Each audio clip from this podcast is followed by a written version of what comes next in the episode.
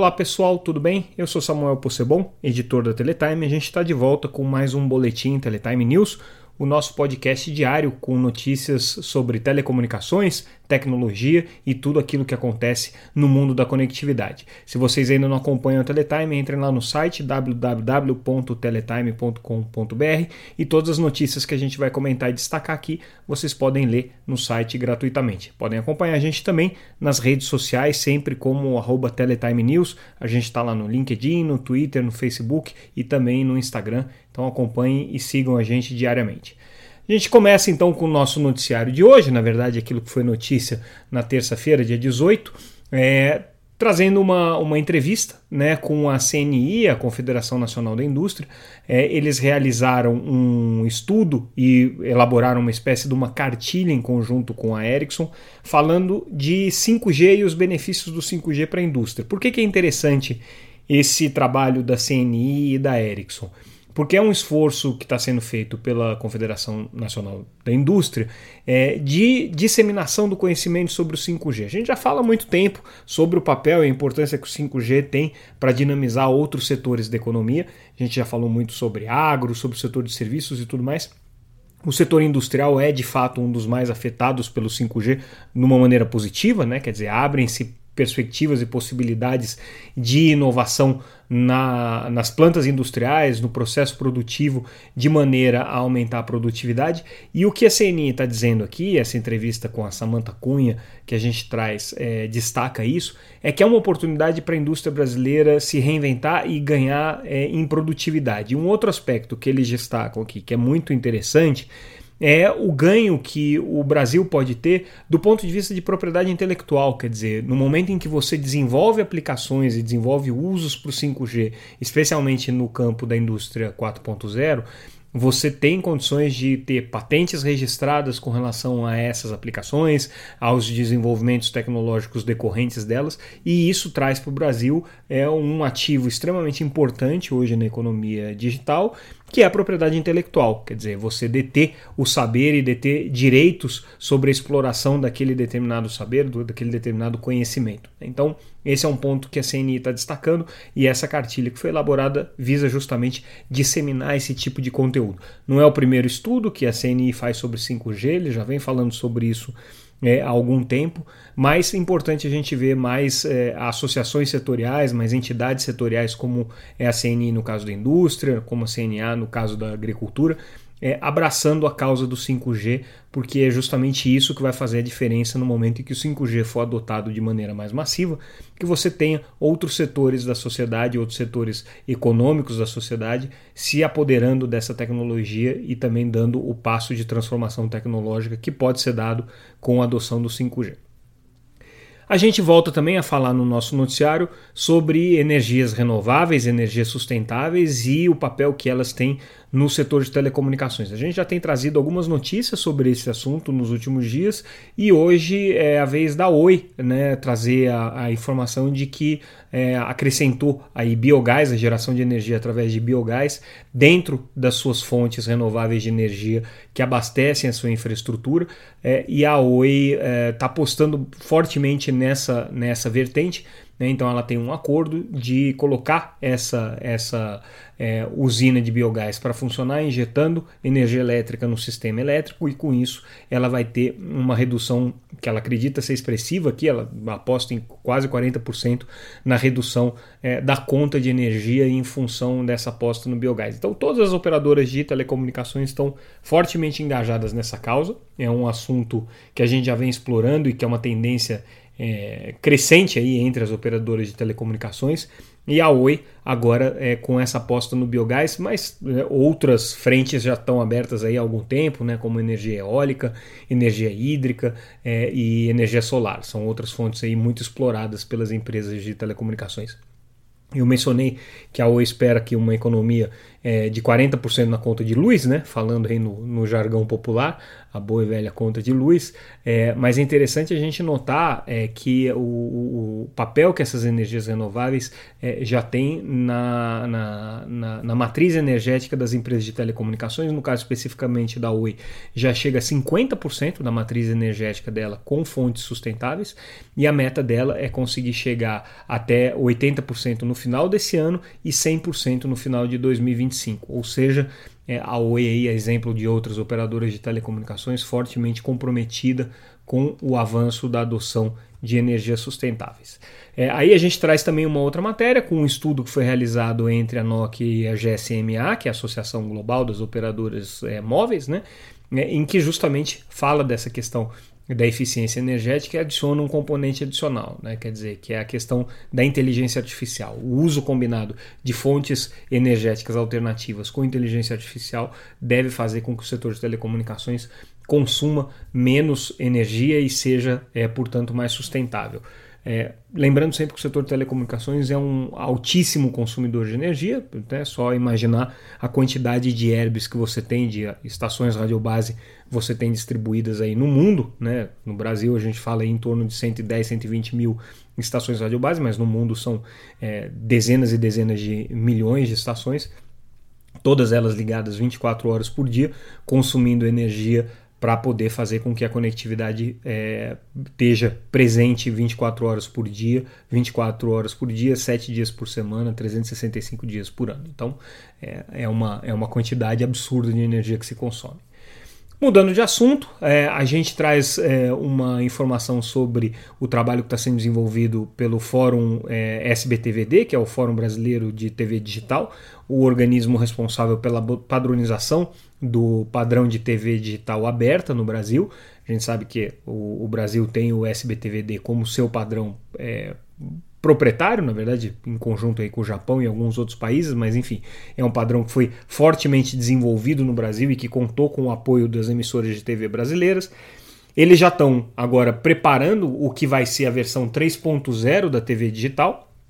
É, ainda estão é, em estágio de testes, então justamente o que o fórum anunciou agora foram os resultados do, dos testes realizados na fase 2 do desenvolvimento do, TV, do DTV 3.0, que é essa terceira geração do padrão. O que, que é interessante né, nessa história? Isso aqui é uma reação que as é, empresas de radiodifusão estão tendo, evidentemente ao avanço do streaming, ao avanço é, das tecnologias que permitem o consumo de vídeo pela banda larga. Então você precisa ter formas de fazer publicidade segmentada, de você ter a programação direcionada a determinados nichos, de você conseguir transmitir com mais qualidade de imagem, e tudo isso é aquilo que se tenta é, fazer com o DTV 3.0. Né? Inclusive, em algum nível também permitir a mobilidade dos serviços com qualidade superior à que você tem hoje, né? com, com o, o, o OneSeg, que é o padrão de TV digital aberta móvel, né, que está embutido dentro do SBTVD. Bom, eles estão trabalhando ainda no desenvolvimento, isso daqui é uma coisa que ainda vai levar algum tempo até a TV digital 3.0 estar tá implementada. Existem muitos testes que ainda precisam ser feitos, mas a expectativa é que até 2024 o Brasil tenha condições de ter o padrão de TV digital é, evoluído né, a partir do que se tem hoje, a partir do, do, da realidade da TV digital que você tem hoje. Lembrando que a gente ainda tem no Brasil muita TV analógica, inclusive, né, passa-se ainda por um processo de digitalização em muitas cidades, né, inclusive boa parte desse processo tem sido custeado com as sobras dos recursos aí da limpeza da faixa de 700 MHz, que já foi utilizada para é, digitalização de boa parte da população brasileira, população de baixa renda, para que ela pudesse ter os kits de recepção de TV digital, e agora as sobras desses recursos estão sendo aplicados na digitalização das retransmissoras que são mantidas por prefeituras em algumas é, cidades brasileiras, né, um volume considerável de cidades dependem desses retransmissores, e aí o Brasil ainda está nesse trabalho de conseguir colocar um transmissor de TV digital nas localidades mais é, remotas ou nas localidades é, com menor poder aquisitivo, que não tem tanta atratividade econômica para que iniciativa privada faça digitalização por conta própria. Então, isso aqui está acontecendo. É, uma informação é, interessante agora sobre os rankings de banda larga, quem está melhor do que quem, né? Enfim, agora a gente teve a divulgação dos resultados da UCLA. A UCLA é a responsável pelo speed test, né? E aí apontou a Claro como a melhor internet móvel, a mais rápida, e a Vivo como a melhor internet fixa. Lembrando que a Vivo tem a tecnologia predominantemente hoje já de fibra, né, para o seu acesso fixo, e a Claro, a exemplo das outras operadoras móveis, é, com uh, o, o serviço 4G predominando, mas já aparecendo aí o 5G DSS como um fator de impulsionamento da qualidade dessa banda larga, porque isso faz com que as médias de velocidade subam. Então, resultado aqui já aparecendo. Ministério Público da Bahia é, foi uh, atrás da Claro, da Oi, da TIM e da Vivo por supostos vazamentos de dados aqui dos clientes.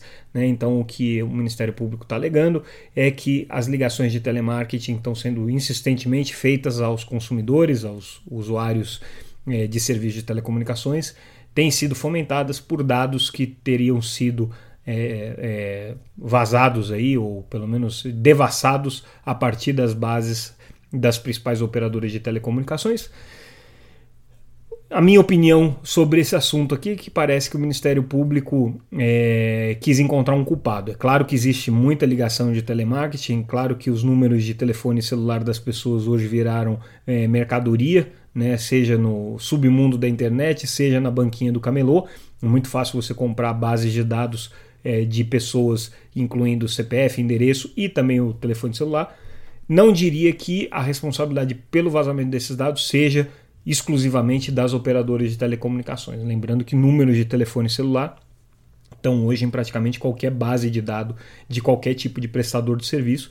Então, qualquer vazamento pode fazer com que esses dados circulem e, circulando, eles vão virar aí, é, gasolina para os serviços de telemarketing tão inconvenientes, mas ao mesmo tempo, é, enfim, né, é, tão buscados aí pelos, pelos diferentes atores econômicos e criminosos que querem explorar a vulnerabilidade das pessoas. Então, esse aí é o ponto com relação ao Ministério Público da Bahia. E a gente fecha o noticiário de hoje com uma notícia sobre AT&T e Verizon que concordaram em restringir é, o serviço de 5G perto dos aeroportos dos Estados Unidos. Essa novela está ganhando corpo lá. Né, agora até o presidente Joe Biden é, já se pronunciando a esse respeito, dizendo que está com uma equipe dele fazendo é, o trabalho de investigação, de apuração dos riscos reais de interferência. Hoje, ao longo do dia, circularam matérias de companhias aéreas que estariam deixando de viajar para os Estados Unidos justamente por conta desse perigo, dessa preocupação. É, a AT&T e a Verizon fazem questão de deixar claro que elas não têm culpa nenhuma disso, que elas estão é, tomando essas atitudes preventivas apenas é, para evitar qualquer tipo de, de, de, de, problema, mas que a responsabilidade sobre os radares é, que dependem do uso de frequências que estariam sendo interferidas é das, da, da, da, das entidades responsáveis pelo transporte aéreo portuário nos Estados Unidos e que cabe à FAA, que é a, a, a, o órgão regulador aí do setor aéreo nos Estados Unidos, tomar providências em relação aos radares. E o problema não está com 5G, mas está sim com os radares que são suscetíveis a essa interferência.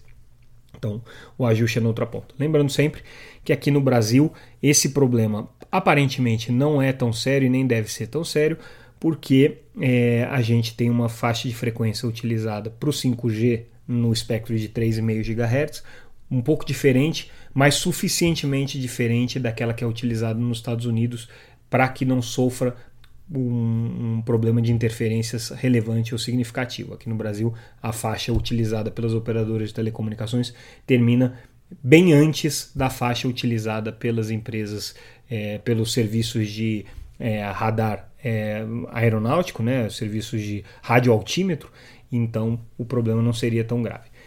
E aí eu queria terminar com um comentário sobre um assunto que a gente não noticiou e a gente está acompanhando aí pela imprensa, rumores de que a Sercontel teria feito uma oferta é, para compra da Oi Imóvel, essa oferta teria sido feita junto ao CAD, saíram notícias na, nas colunas da Veja, é, também do Globo, é, com relação a esse assunto nos últimos dias. É uma matéria que já tinha chegado aos nossos ouvidos aqui através de algumas fontes, né, de que teria havido essa, essa oferta.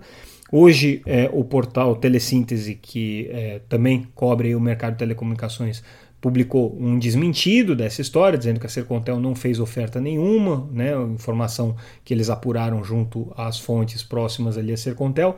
A gente não noticiou nada sobre isso, mas uh, o comentário que eu faço é que é, qualquer coisa que tivesse que ser feita de oferta para a Oi é, não poderia ter sido feita especificamente no CAD, não faz sentido que seja feita no CAD. O CAD analisa uma questão concorrencial que está posta, né, que é a oferta de compra da Oi Imóvel pela TIM, pela Claro e pela Vivo, que já foi é, sacramentada pelo juiz da recuperação judicial, pela Assembleia Geral de Credores da Oi, é, e que, portanto, é, hum, para que fosse revista, teria que repassar por todas essas instâncias. A gente lembra que a Oi está num processo de recuperação judicial e ela não tem autonomia de decisão sobre muita coisa da sua vida, né? É, sobre alienação de ativos principalmente. Então, tudo isso precisa passar pelo juiz da arbitragem que está é, coordenando, né, pelo, perdão, pelo juiz da, da recuperação judicial que está coordenando esse trabalho é, e que sacramenta esse processo. No caso desse dessa venda da imóvel, houve uma licitação pública, um aberto, um processo público em que várias empresas puderam apresentar. Segundo eu apurei aqui, foram mais de 50 empresas que em algum momento olharam né, para para a situação do imóvel para analisar se fariam uma oferta ou não. No final das contas, ficaram duas propostas na mesa e a proposta das três operadoras acabou é, sendo a proposta vencedora. Então, se a Sercontel quisesse efetivamente fazer uma oferta, lembrando que a Sercontel tem por trás o fundo Bordeaux e o empresário Nelson Tanuri, que é um antigo desafeto da Oi, tem que se lembrar desse aspecto, né? na época é, da, do início da recuperação judicial, ele é, de alguma maneira estava tentando uh, encaminhar né, o, o, o, processo da Oi numa determinada direção e você tinha o, a gestão da Oi é, encaminhando a questão para uma outra direção. No final das contas, o Tanuri acabou sendo é, vencido nessa briga de, de, de braço com a própria Oi e saiu, ele era acionista minoritário da Oi e acabou vendendo a sua participação. Então ele tem uma relação que não é simples com a Oi, mas hoje ele é um ator relevante no setor de telecomunicações novamente, porque ele comprou a Copel e comprou Sercontel e agora mais recentemente comprou licenças de 5G ou para se tornar um operador móvel de 5G. Então, é, se ele quisesse fazer uma oferta, ele teria que provavelmente fazer essa oferta ao juiz da recuperação judicial. É, nem sei se é um momento, se seria possível voltar atrás, uma vez que já está sacramentada essa questão com a Oi, é, da venda da Oi Imóvel para TIM, para Claro e para Vivo. É, mas isso, se fosse, se o processo fosse interrompido, claro que haveria aí uma série de consequências bastante é, preocupantes para a Oi, uma vez que ela depende né, dessa venda para conseguir se capitalizar e manter as suas operações e o seu plano de recuperação econômica e ativos. Né? Então, se volta tudo atrás, são pelo menos aí dois anos perdidos, né? É, e a Oi não sei se tem esse tempo. Né? É, então, haveria um efeito cascata aí muito grave se isso acontecesse. O outro, o outro ponto é que a Oi tem acionistas minoritários, então uma oferta desse tipo teria que ser feita é, não só para a compra da Oi Imóvel, mas é, e, e para os controladores da, da Oi Imóvel, né, no caso a própria Oi, mas também para todos os outros acionistas. Né? Então, enfim, a história está mal explicada. É, a gente acabou não publicando nada sobre isso, né? no final das contas, ao que tudo indica, era só um balão de ensaio, mas fica aí o nosso comentário sobre uma notícia não publicada no site. Então, é, fica aí uh, o inusitado do nosso, do nosso noticiário, do nosso boletim de hoje. A gente termina por aqui. Amanhã a gente volta com mais notícias sobre o mercado de telecomunicações. Espero que vocês estejam gostando desse, desse nosso podcast e continuem acompanhando as notícias no nosso site www.teletime.com.br. Obrigado pela audiência e até mais.